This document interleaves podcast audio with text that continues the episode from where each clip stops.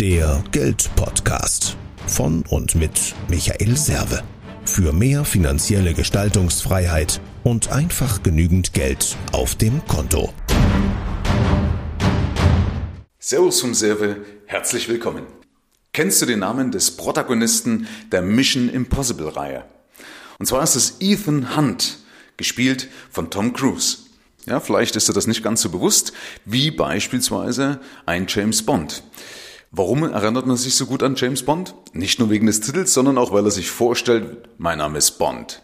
James Bond, ja?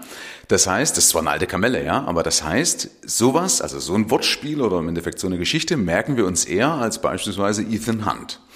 Woran liegt das? Der Name ist ja grundsätzlich erstmal abstrakt, ja, und ich muss ja dem Gehirn eine Möglichkeit geben, das Ganze zu verarbeiten, und das schaffe ich natürlich durch Bilder, wie beispielsweise bei Eselsbrücken. Und warum ist das Ganze auch wichtig, dass man sich darüber Gedanken macht, dass sich mein Name ins Gedächtnis brennt meines Gegenübers?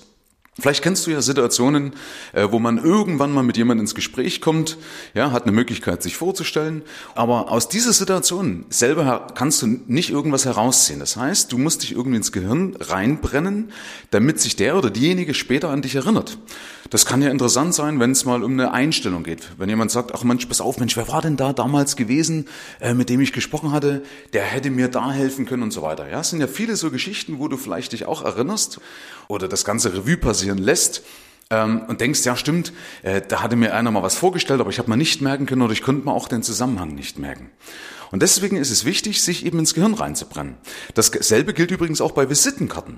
Oft ist so, wenn Leute eine Visitenkarte weiterreichen, dann übergeben die einfach die Visitenkarte. Ja, oder auf einer Messe irgendein Prospekt. Was passiert damit? Das Ding wandert entweder in irgendeine Visitenkartentasche oder wird eingescannt im Handy, gibt's ja heute Apps dazu, oder wandert schlicht und ergreifend in den Papiermüll. Das heißt, du hast dir Mühe gegeben, hast vielleicht Zeit investiert und gebracht hat's gar nichts.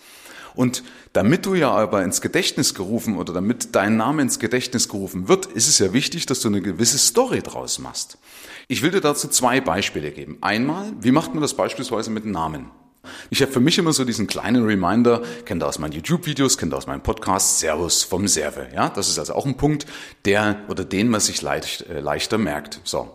Und wenn ich mich aber vorstelle, wenn mich jemand fragt, wie heißt du eigentlich, dann sage ich eben nicht einfach nur Michael Serve, sondern dann erkläre ich was dazu, sondern beispielsweise früher habe ich auch mal gesagt, mein Name steht auf jedem Polizeiauto in Amerika oder auf fast jedem Polizeiauto in Amerika, da steht to protect and to serve.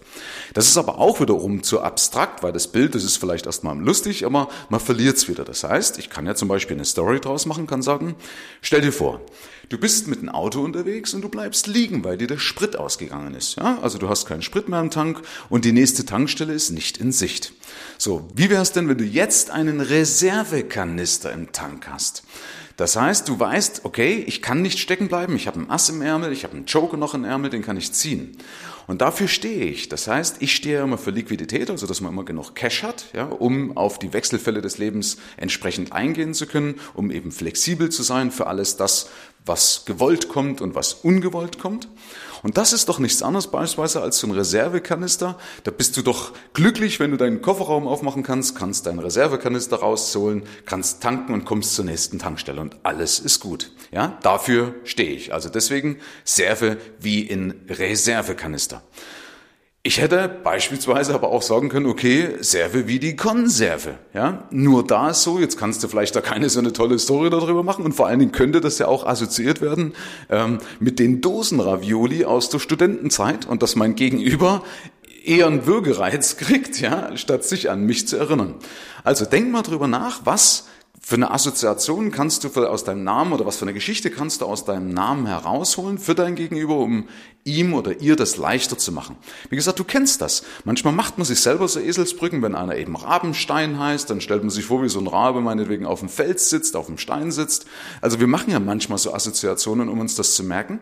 Und mir fällt das oft so, äh, oder ich bemerke das oft, Wenn ich irgendwo bin auf Veranstaltungen, dann kommen Leute auf mich zu und sagen, hey Michel, grüß dich. Und ich denke mir, meine Fresse, woher kenne ich den eigentlich, ja? Oder woher kenne ich diejenige? Das ist mir dann peinlich, aber das liegt eben auch daran, dass es keine Verknüpfung gibt, die sich bei mir ins Hirn eingebrannt hat. Und das ist eben schade, weil auch damit könntest du ja mehr Geld verdienen, wenn sich einer im entscheidenden Augenblick dran erinnert und sagt, Moment, stopp, ich habe hier einen Geschäftspartner gesucht, ich habe einen Kunden gesucht, ich habe einen Auftraggeber gesucht, ich habe einen Freelancer gesucht, was auch immer. Und genau da kommen, äh, kommt jetzt dein Name ins Spiel, weil man sich an deinen Namen aus diesen ganzen zahllosen Kontakten erinnert. Und dasselbe, habe ich ja eingangs auch gesagt, gilt für die Visitenkarte. Übergib nicht einfach deine Visitenkarte, sondern mach irgendeine Story draus oder übergebe eine außergewöhnliche Visitenkarte. Ich habe zum Beispiel von einer Firma, die Firma Geiger Edelmetalle, da ist zum Beispiel ein kleines Goldblättchen mit drin. Das ist, hat einen Minimalwert, ja, aber sowas schmeißt du nicht weg, weil äh, jemand, der so ein bisschen seine Werte hütet, sagt ja, um Gottes Willen, da ist ja, äh, für, für eine Mark 50 ist da ja Gold drauf, ja. Ähm, das sind so Kleinigkeiten. Also es gibt viele Möglichkeiten. Oder wenn du zum Beispiel eine Papiervisitenkarte hast, so mache ich das. Ich übergebe die Visitenkarte am Ende eines Gesprächs und sagt, frage nach, sagt, welches Datum ist heute?